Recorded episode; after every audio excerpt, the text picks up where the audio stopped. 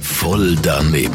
Voll daneben. Voll daneben. Voll daneben. Garantiert voll doofe Antworten bei Energy Mein Morgen. Präsentiert vom Arzmenig. Freizeit und Action pur mit spannenden Übernachtungen. Arzmenig.ch Es gibt Leute, die machen wegen einer Kleinigkeit ein Fass auf. Was sagst du dazu? Ähm, ja, ich bin schon ein Biertrinker, aber ich würde jetzt, nur wenn ich ein paar Kollegen habe, das ganze Fass auftun, sonst das Fass hebt ja nicht lang. Musst du dann auch schnell trinken.